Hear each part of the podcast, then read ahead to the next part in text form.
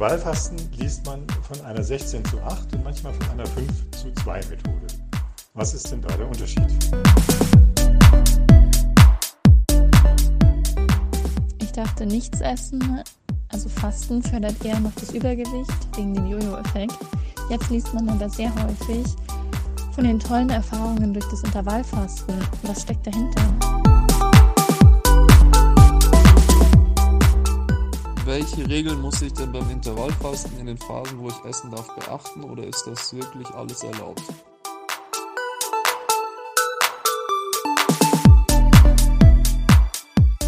Verbraucherhelden mit Wissenshunger, der Podcast der Verbraucherzentrale Bayern rund um Lebensmittel und Ernährung. Hallo, hier sind Ursula und Daniela. Also Food-Themen sind ja total angesagt, aber leider schwimmt in dieser ganzen Infosuppe von Instagram, Facebook und Co. auch jede Menge Halbwahrheiten. Und wir machen jetzt Schluss mit dieser Infodemie und ihr bekommt jeden Monat in unserem Podcast wissenschaftlich basiertes Superfood für die Ohren. Naja, ehrlich gesagt gibt es heute kein Superfood, sondern wir fasten, richtig, Ursula? Aber auch da kann man Superfood mit einfließen lassen. Genau. Aber wie immer wollen wir mit den VerbraucherInnen-Fragen äh, starten. Wir haben wieder eine ganz interessante, äh, vor allem auch nachhaltige Frage. Schieß los. Ja, ganz genau. Die Simone, die hat nämlich gemerkt, dass diese ganzen Lebensmittel, die bei der Third Food Diät empfohlen werden, die wir das letzte Mal besprochen haben, ähm, ziemlich weit gereist sind. Also die mhm. empfehlen mhm. da Obst und Gemüse, das aus Übersee kommt.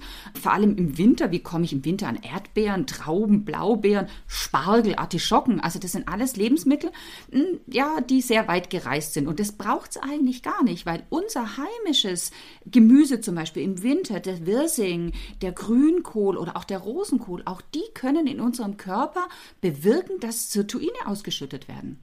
Ja, für mich ist es auch wieder mal so ein ganz klassisches klassisches Beispiel bisschen Storytelling und exotische Früchte und Gemüse und äh, die ganze Diät hat noch mal so ein ähm, kriegt noch mal so ein Hype und das ist totaler Quatsch, zumal wir ja alle versuchen irgendwie regional und nachhaltig uns zu ernähren und deswegen Natürlich gibt's hier ausreichend Obst und Gemüse, auch im Winter, das Sirtuine äh, aktivieren kann. Ne? Im Zweifelsfall greifen wir auf, vielleicht auf tiefgefrorene Früchte zurück, obwohl ich da sagen muss, wir können anhand der Packung nicht erkennen, wo diese Früchte herkommen, weil das leider vom Hersteller noch nicht da drauf gedruckt werden muss. Und das finden wir Verbraucherschützer ziemlich schade. Also das wäre eigentlich eine Verbesserung, wenn man zum Beispiel bei tiefgefrorenen Himbeeren sehen könnte, wo kommen die jetzt her? Ja, und dann muss man sagen, sagen, wenn man aufgrund der Nachhaltigkeit eigentlich schaut, ist auch Tiefkühlgemüse oder Obst äh, relativ kritisch, weil ja wahnsinnig viel Energie benötigt wird für die Lagerung. Also Richtig. ist es suboptimal, würde ich sagen. Lieber gucken, dass man regional und saisonal sich ernährt und mit diesem Obst und Gemüse kann man genauso die Sirtuine aktivieren wie mit exotischen Früchten. So, aber jetzt starten wir mit dem Intervallfasten. Ich glaube, Fasten ist für jeden ein Begriff. Das heißt einfach gar keine Nahrung, hungern. Und äh, bei Intervallfasten ist es einfach nur temporär. Das heißt, man äh, nimmt eine gewisse Zeit, also mehrere Stunden oder vielleicht auch einen Tag. Es sollte allerdings nicht über 24 Stunden sein. Keine Nahrung auf, was dazu führt, dass man ganz automatisch ja nur einen gewissen Zeitraum hat, wo man Kalorien aufnehmen kann und dadurch einfach in der Gesamtheit weniger Energie schon mal aufnimmt. Und einen zweiten positiven Effekt gibt es bei Intervallfasten, dass durch diese Hungerperioden tatsächlich der Stoffwechsel aktiviert wird und man dadurch ähm, eventuell auch noch mal mehr Kalorien verbrennt und äh, diese zwei Effekte führen dazu, dass das Intervallfasten doch relativ häufig sehr erfolgreich bei Abnehmwilligen angeht. Und die müssen aber keine Angst haben, dass sie in so einen Jojo-Effekt rutschen. Den hatten wir ja das letzte Mal angesprochen. Also, dass du, wenn du gar nichts aufnimmst, dass der Körper dann sagt, naja, dann fahre ich meinen Grundumsatz runter und dann brauche ich insgesamt einfach auch weniger Kalorien. Genau deswegen habe ich nämlich gerade betont, nicht über 24 Stunden fasten, weil der Jojo-Effekt, der ja wissenschaftlich nachgewiesen ist, tatsächlich erst über 24 Stunden greift. Das heißt, äh, diese 24 Stunden darf ich dann einfach nicht überschreiten. Okay, das ist ja ein cooler Aspekt. Was ich auch gelesen habe, ist, dass dieses Intervallfasten bei Tieren, also die haben Studien mit Tieren gemacht, dass das äh, Krankheiten vorbeugen kann. Also die haben festgestellt, Diabetes kann vorgebeugt werden, Krebserkrankungen, koronare Herzerkrankungen. Man muss allerdings dazu sagen, das war erst bei Tierversuchen, bei Inhumanstudien, also mit uns Menschen, ähm, finden da, glaube ich, momentan gerade ziemlich viele Studien statt, oder? Wie ist das? Ja, da tut sich in der Wissenschaft momentan relativ viel. Also vor 20, 25 Jahren war ja immer äh, die Empfehlung, dass man möglichst viele kleine Mahlzeiten, mhm. äh, womöglich sogar bis zu sieben Mahlzeiten am Tag zu sich nehmen sollten, dafür klein. Mhm. Ähm, in der Zwischenzeit äh, ist man da so ein bisschen zurückgerudert und sagt, der Körper braucht auch seine Ruhe, ähm, seine Verdauungspausen, so dass man eher sagt, ganz klar definierte drei Mahlzeiten wäre optimal, damit einfach der Verdauungstrakt dann auch äh, Zeit hat, die ganze Sache auch zu verdauen. Und warum es, glaube ich, auch günstig ist, unserem Körper mal Essenspausen zu gönnen, hängt mit unserem Insulinspiegel zusammen. Denn immer wenn wir Nahrung zuführen, also Energie, dann steigt in unserem Blut auch der Insulinspiegel. Und Insulin im Blut bewirkt, dass wir Fett in unsere Fettzellen einlagern. Und genau das wollen wir ja eigentlich nicht. Das ist ja im Prinzip auch das, was äh, so Intervallfast Verfechter wie zum Beispiel der Eckehard von Hirschhausen anbringt, äh, dass es ja äh, wirklich von der Evolution her auch ganz untypisch war, dass wir ständig essen. Es war ja eher so, dass wir das große Mammut ähm, gejagt haben und dann gab es einfach mal eine Zeit, wo wirklich das Essen zur Verfügung stand und dann gab es aber auch wieder diese Hungerperioden und äh, darauf ist im Prinzip unsere ganzen, sind unsere ganzen Gene äh, darauf ausgerichtet. Was ich toll finde beim Intervallfasten ist, dass, mm, dass man sich nicht unbedingt einschränken muss, was die Lebensmittelauswahl angeht. Also es gibt da keine Vorgaben beim Intervallfasten, wo gesagt wird, das darf man essen und das darf man nicht essen. Also es ist eigentlich alles mhm. erlaubt und es kommt vielleicht dem Einzelnen zugute, ähm, das leichter umzusetzen, das Intervallfasten. Also es gibt wirklich keine verbotenen Lebensmittel. Das finde ich auch sehr positiv zu erwähnen. Allerdings muss man natürlich schon sagen, dass auch während der Essensperiode es nicht so sein sollte, dass man dann nur die Hamburger und die Pizza sich reinschaufelt, ne? Ja. Ähm, sondern auch hier schon auf eine gewisse Abwechslungs, äh, Abwechslung im Speiseplan ja, schaut. Ganz genau. Ja, und deswegen ist es vielleicht auch äh, mit Vorsicht zu genießen bei Personen, die eher zu Essstörungen neigen. Also die ha, gerne über den Hunger essen und dann quasi die Zeit ausnutzen, in der gegessen werden darf und da zu viel essen, also einfach zu viele Kalorien zuführen. Für die ist, glaube ich, das Intervallfasten nicht unbedingt geeignet und natürlich auch für Schwangere und Stillende nicht. Also das sollte unbedingt abgeklärt werden und auch für Personen, die Vorerkrankungen haben, die sollen mit ihrem Arzt sprechen, ist diese Ernährungsform für mich sinnvoll oder eher nicht. Wobei ich auch sagen muss, es gibt ja im Prinzip mehrere Methoden beim Intervallfasten, ne? Ja, ganz genau. Also ähm, die gängigste ist zum Beispiel die 16 zu 8 Methode. Das heißt, 16 Stunden darf ich nichts essen, da faste ich und 8 Stunden am Tag, da darf ich essen. Ähm, das Schöne bei dieser 16 zu 8 Variante ist, dass in diesen 16 Stunden Fasten auch unser Schlaf drin ist. Also wenn wir so 7, 8 Stunden schlafen, da essen wir ja eh nichts, dann werden die damit dazugerechnet. Und wenn wir dann zum Beispiel noch ein spätes Frühstück, also eher spät mal frühstücken und dann ein frühes Abendbrot ähm, machen, dann kommen wir locker auf diese acht Stunden, in denen wir was essen dürfen und auf die 16 Stunden, wo wir fasten müssen. Also das macht mir die ganze Sache jetzt sehr sympathisch, weil ich als Ernährungswissenschaftler wahnsinnig ungern frühstücke. Ich habe einfach noch gar keinen Hunger. Und dann hat man immer gesagt, ah, das kannst du doch nicht machen. Du müsstest doch wissen, dass das Frühstück ganz wichtig ist. Ähm, ja, jetzt hat sich das alles doch so ein bisschen anders oder stellt sich jetzt doch wieder ein bisschen anders dar, ähm, so dass muss nicht nicht unbedingt sein. Würde genau. mir jetzt gar nicht so äh, schwer fallen. Eine andere Methode wäre dann? Die 5 zu 2 Methode. Das heißt, an fünf Tagen in der Woche esse ich so, wie ich mag und an zwei beliebigen Tagen in der Woche ähm, faste ich. Reduziere ich einfach. Ja. Das ist das, was meine Schwiegereltern schon seit Jahren im Prinzip betreiben. Finde ich jetzt auch eine Sache, die man ganz gut sozial unterbekommt. Das heißt, äh, unter der Woche zwei Tage fasten und am Wochenende, wenn man sich dann mit Freunden trifft, kann man schön schlemmen. Und ähm, warum das bei meinen Schwiegereltern vor allem auch funktioniert, weil sie sagen, ihnen fällt es leichter, komplett zu verzichten, als nur so ein bisschen was zu essen. Und das kann ich schon so ein bisschen nachvollziehen. Ich glaube, das geht vielen so, dass man lieber mal einen Tag gar nichts isst, wie wenn man dann sich so arg zurücknehmen muss. Ne? Ja, ich glaube auch, weil das Problem ist natürlich, wenn dir dann was gut schmeckt, du hast irgendwie was gekocht und das schmeckt gut, dann sagst ach komm, das esse ich jetzt vollends auf und dann bist du halt doch wieder, ja, hast doch wieder ganz normal Kalorien aufgenommen.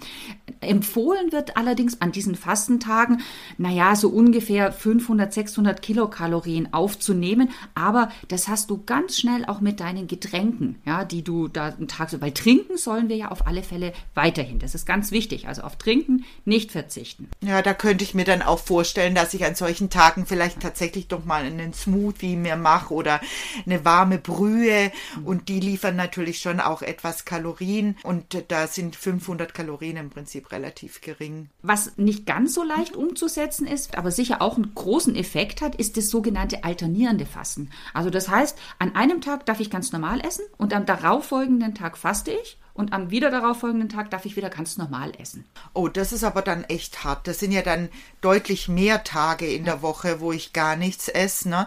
Ähm, da muss man dann auch wirklich aufpassen, dass man ausreichend Energie dann so über ja, den Schnitt ganz genau. aufnimmt. Also da ne? würde ich sagen, dass ich nicht an diesen Fastentagen nicht absolut komplett verzichte, sondern dass ich da wirklich eine kleine Menge an Lebensmitteln zuführe, was vielleicht ein ganz guter Lerneffekt ist, oder Daniela? Dass man sagt, okay, was darf ich denn essen? Was liefert mir äh, Nährstoffe, aber wenig Kalorien. Also dass die, dass man da diesen, diesen Lerneffekt hat, seine Ernährung umzustellen auf, naja, gesunde Lebensmittel, also eher pflanzenbetonte Kost. Ja, das könnte natürlich schon passieren, dass du da einfach dich mehr damit beschäftigt. Und wir sagen ja immer eine niedrige Energiedichte. Also mhm. alles, was viel Volumen hat, ähm, aber wenig Kalorien liefert, wie gerade Gemüse das sättigt, das äh, füllt den Magen, liefert uns wahnsinnig viele Nährstoffe, viele Ballaststoffe und trotzdem wenig Kalorien. Und ja, da könnte ich mir vorstellen, dass man dann zumindest mal wieder ein Gefühl bekommt, was gibt es so alles auf dem äh, Lebensmittelmarkt und äh, was schmeckt mir vielleicht auch, was habe ich einfach noch gar nicht ausprobiert. Wollen wir jetzt noch unseren äh, Diätcheck machen, äh, inwieweit das Intervallfasten äh, denn unserem Diätcheck auch entspricht? Ja. also, Punkt 1. Fantastische Erfolgsgarantien. Hm. Nö, habe ich jetzt eigentlich noch nicht so. Also die, die versprechen nicht, dass ich jetzt äh, sieben Kilo in sieben Tagen abnehme, oder? Also hm, kann ja auch das gar nicht ist richtig. Gehen. Also mir würde jetzt im Augenblick äh, vor allem Eckhard von Hirschhausen einfallen mit seinen ganzen Büchern, die er da, da ähm, auch veröffentlicht hat. Also natürlich sind da schon auch Erfolgsversprechen gemacht worden, aber ich fand auch, dass die alle recht realistisch waren, würde ich jetzt abhaken. Dass man an bestimmten Körperstellen abnimmt, habe ich jetzt auch noch bei keiner von diesen Intervallfastendiäten gelesen, oder du, Daniela? Nee, nee, also diese Versprechen habe ich jetzt auch nicht. Und das wäre ja auch totaler Quatsch. Genau. Okay. Schlankheitspräparate werden auch nicht empfohlen, stehen auch nicht im Mittelpunkt. Also man muss sich da nicht irgendwelche Nahrungsergänzungsmittel oder Pülverchen kaufen. Na, höchstens der Büchermarkt ja. wurde so ein bisschen Stimmt. forciert, ne? Also ja. so der ein oder andere hat da schon auch dran verdient. Aber nee, lass mal durchgehen. Bewegung.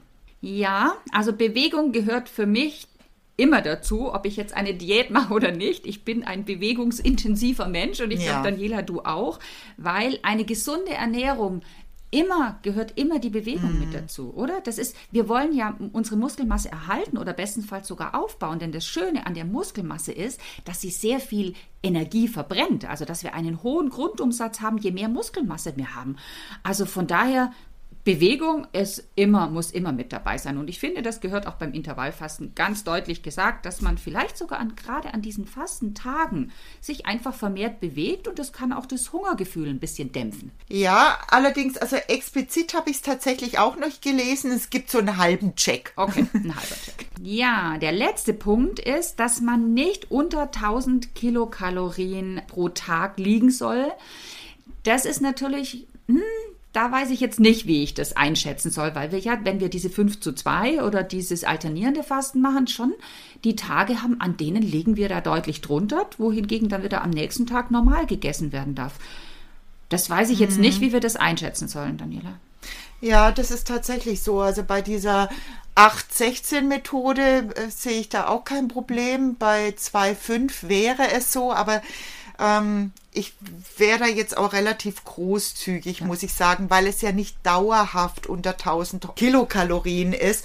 Und genau. ähm, da geht es ja wirklich wesentlich darum, inwieweit kann ich das in meinen Alltag einfügen. Wenn ich nur 1000 Kalorien aufnehmen kann, dann kann ich im Prinzip kein soziales Umfeld aufbauen, weil ich mit niemanden essen kann. Die Kantine in der Arbeit fällt flach. Deswegen finde ich es jetzt doch alltagstauglich und somit würde ich da auch noch so einen Check abgeben. Und was das Problem bei diesen unter 1000 Kilokalorien pro Tag Essen der Fall ist, das ist nämlich, dass dann der Grundumsatz auf lange Sicht einfach mhm. sinkt. Also der Körper passt sich an diese permanente, was wir vorhin ja schon gesagt haben, an diese permanente Unterversorgung mit Energien an und schraubt seinen Grundumsatz runter. Und das ist dieser berühmte Jojo-Effekt, den wir ja nicht haben wollen. Den haben wir aber nicht, wenn wir beim Fasten unter diesen ja, 24 genau. Stunden bleiben. Okay, ich würde sagen, die Intervalldiät äh, ist tatsächlich durch, oder? Die ja, finde ich okay. Probiere ich auch mal aus. Also ich habe es mir vorgenommen dass ich ähm, im Frühjahr mal versuche, ob ich da in eins von diesen Methoden, also ich glaube, mir liegt am besten die 5 zu 2 Methode. Jetzt müssen aber unsere ZuhörerInnen äh, wissen, dass äh, Ursula das wirklich nicht notwendig hat. Sie ist wirklich du so ein ganz nicht, athletischer Typ. Also ähm, ich glaube nicht, dass das äh, tatsächlich jetzt notwendig ist. Aber ja, ausprobieren ist auf jeden Fall immer gut, weil dann kann man einfach auch mehr über seine eigene Erfahrung berichten. Das ist doch super, oder? Das ist jetzt echt mal eine Diät, die alle fünf Diät-Checkpunkte erfüllt. Ja, das ist super. Wollen wir verraten, welche Diät wir nächstes Mal besprechen wollen? Ja, und zwar ist es die Paleo-Diät. Also die Steinzeit-Diät, äh, glaube ich. Mit dem können die meisten eher was anfangen. Ne? Eine ketogene Diät. Und äh, ja, lasst euch überraschen, ob die wirklich alle fünf Punkte erfüllt. Und bleibt wissenshungrig und informiert euch auf unserer Website verbraucherzentrale-bayern.de. Ja, genau. Und wenn euch die Sendung jetzt gefallen hat oder vielleicht auch nicht, wir freuen uns auf jeden Fall, wenn ihr in Kontakt mit uns tretet. Unter ernährung.vzbayern.de könnt ihr uns eine E-Mail senden. Dort könnt ihr natürlich auch Themenwünsche nennen und eure Kommentare hinterlassen. Und jetzt sagen wir erst einmal Tschüss. Tschüss.